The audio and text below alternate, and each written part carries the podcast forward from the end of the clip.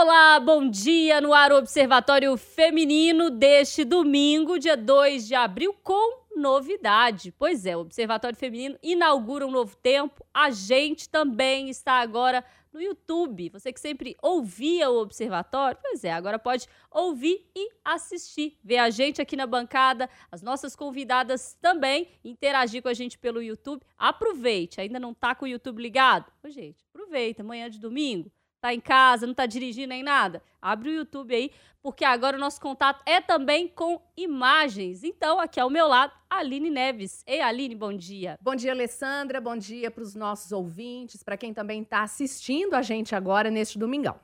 Bom dia, Fernanda Rodrigues. Bom dia, Alessandra. Bom dia, Aline. Bom dia para todo mundo que está na escuta e bom dia também para todo mundo que está assistindo a gente no YouTube. Pois é, dá para assistir pelo YouTube, dá para acompanhar também pelas redes sociais do Observatório Feminino. Observatório que tem agora, gente, uma nova marca, uma nova identidade visual. Você vai acompanhar lá nas nossas redes sociais. Na rede social da Itatiaia também. Temos lá um novo formato, mas o conteúdo é o mesmo, né? O que importa. Estamos aqui eu, Aline Fernanda e Amanda Antunes também, que integra o Observatório, trazendo para você todo domingo discussões muito importantes e, claro, a gente quer a sua participação também, não apenas no Radinho, mas também pelo YouTube e também pelas nossas redes sociais. Aproveite e segue lá, arroba Observatório Feminino Tatiá e já acompanha toda a nossa mudança visual aí. Você vai gostar, viu? Ficou muito bonito. E aí, a gente chamou para a conversa de hoje é, uma convidada especial para falar sobre um assunto, gente, que fez parte, ó. É década de 90. Quem viveu? Eu vivi, Fernanda e Aline. Com Eu certeza. vivi. Pois é, você que está ouvindo a gente, se viveu a década de 90, vai se lembrar, né? Você sabe quanto a gente falava em moda, que a gente via na passarela ali, desfile com modelos extremamente magras. Tem aí Kate Moss, a Naomi Campbell, a Linda Evangelista, Cláudia Schiffer, tem demais, né? E a, e a calça baixa, gente? Mostrando o osso. Mostrava o osso, lembra? Era um negócio assim, magro mesmo. Mas de uns anos para cá, com o começo da liberdade dos corpos, a ideia de não se encaixar mais no padrão, ainda bem, né? Abriu um leque de possibilidades para mulheres de todas as formas. Magras, plus size, todas puderam sim participar desse universo, até então dominado por quem estava dentro daquele padrão. E a gente sabe que o padrão é muito padrão magro. Um assunto que veio à tona nos últimos dias foi a volta desse corpo lá de 90. Pois é. A gente está falando aqui da felicidade e aí voltamos a falar sobre magreza extrema, que está de volta em tempos de redes sociais, influenciadores digitais, quem segue esse estilo, essas pessoas, acaba tendo que se adequar a essa situação, só que não percebe os riscos, né, gente? Porque é magro a qualquer custo. E aí, manter o corpo dessa forma pode vir acompanhado de dietas rígidas e medicamentos. Para a gente falar sobre isso, a gente recebe aqui no Observatório Feminino a doutora Bárbara Arruda, que atua na área de medicina integrativa, longevidade, obesidade e emagrecimento. Doutora Bárbara, Obrigada por estar aqui com a gente. Um prazer falar com você sobre esse assunto tão importante. Eu que agradeço o convite. Uma honra estar aqui participar de um assunto de tamanha relevância, né? E cada dia mais em alta. Pois é, doutor. Vamos começar entendendo um pouco por que esse assunto vai e vem e está em volta. É, em, em, em, alta, como você falou, de vez em quando a gente fala de outras coisas e tal, mas sempre tem esse padrão, e é um padrão magro, rondando principalmente a vida de mulheres. Por que, que isso é um risco, doutora? Por que, que quando a gente fala em padrão de magreza tão extremo, a gente está falando de risco? Bom, primeiramente, né, a primeira pergunta: por que, que isso é um assunto que vai e volta, mas que está sempre entre nós? A preocupação com o externo, né? A gente acaba que é o tempo inteiro metralhado de julgamentos, cada dia que passa, a rede social faz mais parte da nossa vida. A gente começa a ver um padrão de beleza que não é o real, são filtros e mais filtros, é Paris em cima de Paris, é filtro para emagrecer, para afinar o rosto. E aí as pessoas começam a se comparar com, com aquilo que é exposto, mas que não é a realidade, né? Essa questão da magreza extrema, assim como obesidade extrema, tudo que é extremo, não tem como ser saudável. Tanto do ponto de vista de corpo, né? A gente falando de corpo, quanto inúmeras outras coisas. Não tem como ser saudável. Agora, a questão do retorno disso tem muito a ver com a questão da medicação, agora liberada pela Anvisa também, com esse objetivo, né? Os Ozempic, os inibidores de uma enzima que é a GLP-1, que atua inibindo a fome. É um sacietogênico. E assim as pessoas não vão ter fome e vão emagrecer. Mas e as consequências? Quem pode usar? Quem deve usar? Aí que está o problema. É um medicamento que é vendido sem receita médica. Então, qualquer pessoa que resolveu, olha, não, essa, todo mundo que eu sigo aqui no Instagram tá muito mais magro que eu, não tô legal, não tô dentro do padrão de beleza. Vou ali na farmácia, compro e começo a injetar um medicamento que tem potenciais riscos para a saúde. Então, é realmente um assunto muito sério. Doutora Bárbara, é, a senhora falou aí sobre obesidade extrema. A gente está falando de magreza extrema, mas a senhora tocou nesse ponto de obesidade extrema. Hoje em dia, com as redes sociais, a gente vê aí inúmeras pessoas, influencers, mostrando o corpo mesmo e aceitando, não entrando nesse padrão, né, que a sociedade uhum. muitas vezes exige de ter um corpo magro, né, que é o considerado o corpo padrão, o corpo bonito. E as pessoas estão, sim, tentando sair disso, tentando se mostrar como elas são, aceitando essa obesidade. Só que a obesidade é uma doença, né?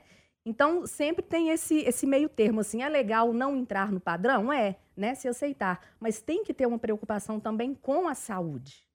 E como é que fica, assim, é, a senhora né, deve ver esses perfis também das pessoas, eh, modelos plus size, entrando na passarela, como é que fica?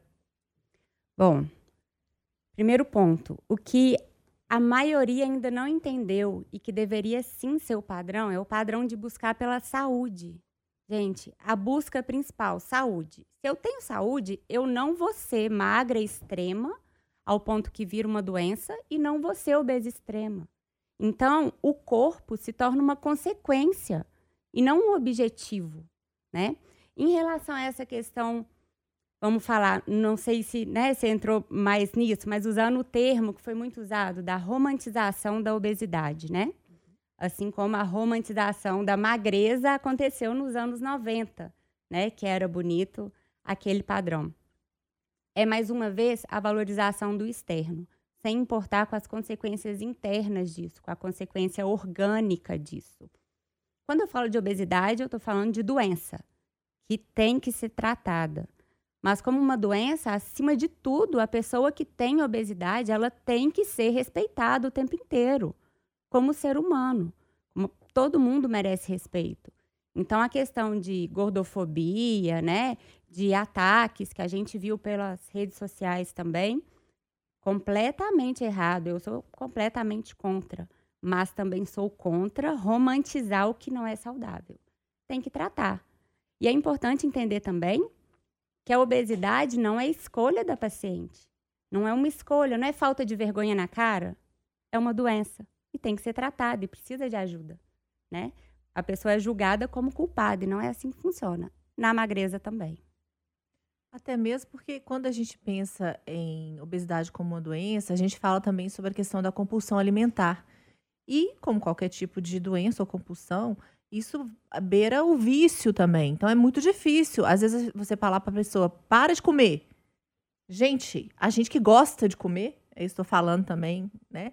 Porque eu gosto de comer, é muito difícil você ficar se limitando, se privando de certas coisas. A comida é escape para várias questões emocionais.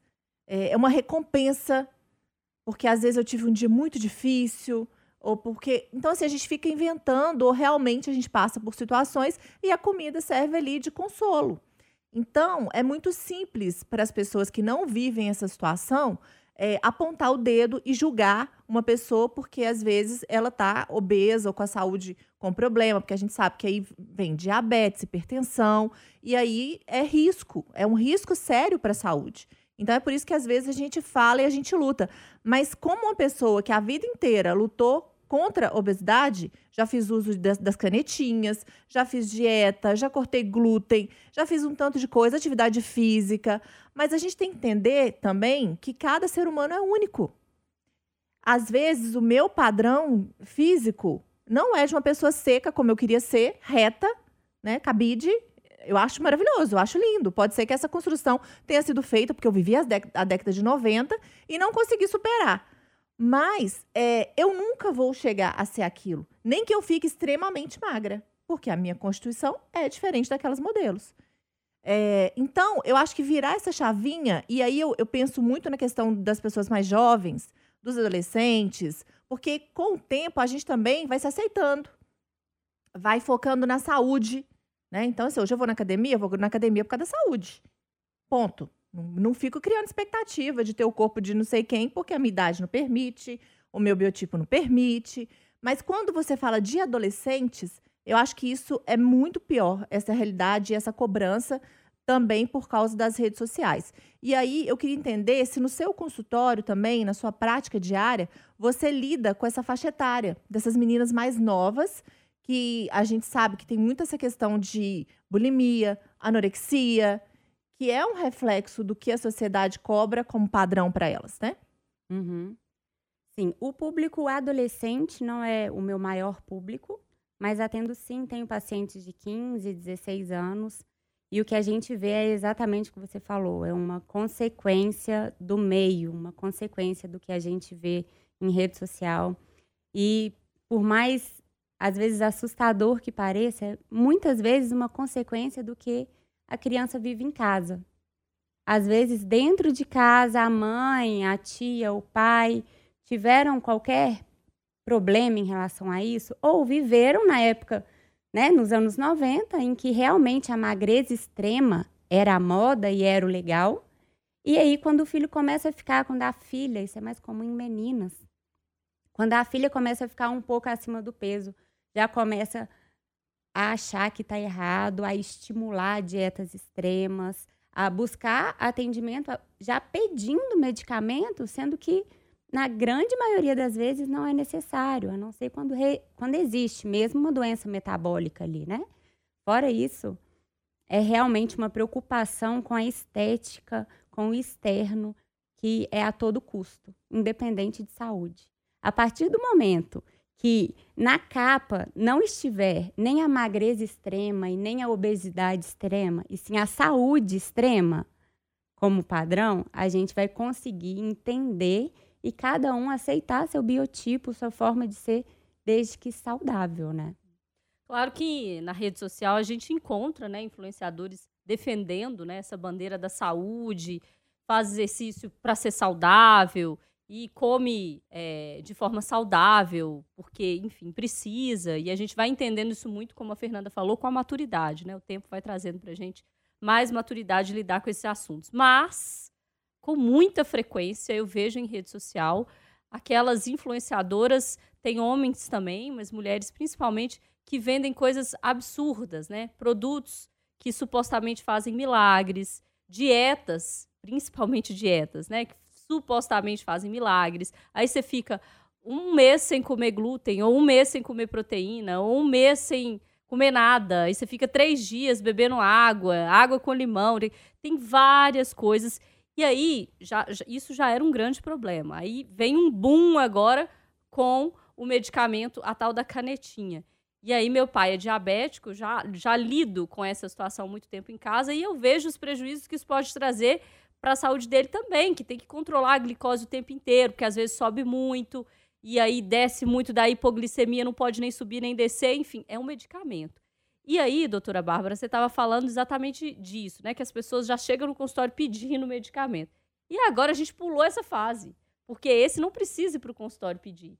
Você chega na farmácia, compra. Tem farmácia que não tem? Tem fila de medicamento. Tem e meu pai passou por um período em que nem conseguia comprar. Porque mora no interior, todo mundo foi para a farmácia, comprou a tal da caneta, o preço duplicou, e aí quem precisa, né, por causa de, de de doença também, né? Diabetes é uma doença, assim como a obesidade. Ele precisava, não conseguia comprar, quando conseguiu o preço lá no alto. Mas não é nem sobre isso que eu quero falar. Eu quero falar sobre os riscos, que você começou falando lá no início. Se fazer uma dieta, mudar a alimentação e tomar um medicamento acompanhando com o médico já tem risco, porque a gente sabe que todo medicamento tem risco, mas você está ali controlando, com alguém te olhando. Imagina sem. O que, que você percebe, doutora, dessas dessa liberação. A gente sabe que é importante, muita gente consegue tratar de fato, Mas a gente sabe também que tem muita gente usando que nem tá na escala da obesidade, né? Ah, eu passei da conta no fim do ano. Nossa, comi demais no carnaval. Eu faço o quê? Pego a canetinha e vou lá e uso. Quais que são os riscos para quem está ouvindo a gente, acompanhando a gente agora, entender o que que tá dentro dessa história, que não é só ir na farmácia comprar? Bom, é um inibidor do apetite, né? Ele atua, o a gente está falando do Ozempic aqui, gente, ele atua como um sacietogênico. Então, a partir daí, vem as consequências intrínsecas do metabolismo do medicamento mesmo, né? Por exemplo, ele vai atuar no pâncreas, a pessoa pode fazer uma pancreatite aguda, que é uma, uma doença que, dependendo do grau, pode levar o paciente a um quadro muito grave, né? E além disso, o paciente vai parar de ingerir alimentos. Eu já atendi paciente que chegou num, num estado de inanição, de não alimentar, que já estava anêmico, já estava com hipovitaminoses, já estava com um distúrbio depressivo decorrente daquilo, junto à falta de energia, porque não tem energia para nada, né? Mas continua usando, porque tem uma distorção de imagem, né? Então, assim, em questão orgânica, os malefícios são inúmeros se não tiver indicação. Claro, o medicamento está aí porque existem indicações e existem formas seguras de usar. Eu tenho pacientes que têm recomendação, que eu indico, que eu prescrevo e que têm excelente resultado, com indicação e acompanhamento. Porque o que mais, o que eu acho mais importante a gente falar aqui para o pessoal, porque eu acho que é onde o paciente mais sente. E muitas vezes, quando você alerta dos riscos à saúde, ah, pode ter um distúrbio endócrino, pode fazer uma pancreatite, pode ter qualquer outra coisa, ele ignora, sabe? Aquela história de não vai acontecer comigo. Eu acho que é o que o paciente pensa. Muitas vezes, não são todos, viu, gente? Mas uma coisa que eu acho que o paciente sente é quando ele perde todo o resultado que ele conseguiu. Porque se não tiver indicação, se não tiver um acompanhamento adequado, se não fizer um planejamento visando realmente a, a contornar e acompanhar a doença a obesidade, né? Ele pode até conseguir emagrecer. Vai conseguir, a maioria do, dos casos conseguem emagrecer de forma realmente importante. Mas na hora que suspende a medicação, não só retorna os quilos que havia perdido, como muitas vezes engorda mais ainda. E acompanhado disso, vem distúrbios depressivos, distúrbios de compulsão alimentar, ansiedade vai lá em cima, porque tem uma desregulação hormonal. Então, se os pacientes soubessem que quando abandonar a canetinha, quando não tem acompanhamento, corre um grande risco de voltar tudo que tinha antes, até pior, eles não correriam essa, esse risco mesmo, né? Porque não vale a pena. Apelar para Deus, gente. Deus, que comer engorda? Senhor. É, só resta isso, gente. Apelar para Deus. Ou então, Senhor, doutora... fabricar um alface com gosto de chocolate. Ah, Nossa, é. de hambúrguer. Boa, né? Boa. Eu gostei dessa história aí. Quem é que vai fazer isso pra gente? Muitas vezes, doutora, eu, em 1990, né, eu e Fernanda, a gente estava naquele auge, assim, da nossa juventude. Eu fiz muita dieta, dieta da lua, dieta do shake, dieta da maçã. Eu gosto dos nomes. É, dieta de tudo, da sopa. E quando eu emagreci, realmente foi quando eu fiz a reeducação alimentar, né? Porque dieta eu nem gosto dessa palavra. Exatamente, é a reeducação alimentar. Porque aí quando você se reeducou, você fez provavelmente pensando na sua saúde. Sim. Quando você fez a dieta, a gente faz pensando numa viagem, pensando no exagero do final do ano. É uma coisa muito extrema, né? Então, talvez até por isso você não goste dessa palavra, porque o correto é a gente adequar a nossa alimentação mesmo. Certíssimo. É isso, gente. Com esse recado sobre saúde, é saúde, é buscar a saúde e, e, e ela cabe em vários corpos, de vários tamanhos, em várias circunstâncias, de várias cores desde que tenha saúde. É essa nossa bandeira aqui de hoje. A gente vai terminando o Observatório Feminino por aqui. Quero agradecer muito a presença da doutora Bárbara Arruda, que atua na área de medicina integrativa, longevidade, obesidade e emagrecimento. Doutora, deixa aí o seu arroba também para o pessoal que está interessado em acompanhar o seu trabalho. De repente, uma consulta, né? como é que te acha? Bora cuidar da saúde, gente. Eu falo com todo mundo. É muito mais fácil cuidar da saúde do que cuidar de doença. Exatamente. Por que, que a gente fica esperando, né? Uma cultura, o médico vai para cuidar de doença. Não, isso acabou. Agora a gente quer cuidar de saúde cada vez mais e prevenir doença. Gente, segue lá, é arroba DRA de doutora Bárbara Arruda. Muito obrigada pelo convite, viu? Um prazer estar aqui falando de um tema tão polêmico, tão em alta, né? E tão importante. É isso. Meninas, obrigada. Até semana que vem. Até domingo que vem, gente. Até domingo que vem a gente está de volta e agora em áudio e vídeo. Pois é, áudio, vídeo e sucesso nas redes sociais. Então segue a gente lá no arroba Observatório Feminino Tatiaia, deixa um like, vai seguindo, vê a nossa nova possibilidade visual e já sabe, domingo que vem aqui na Tatiaia. Tchau!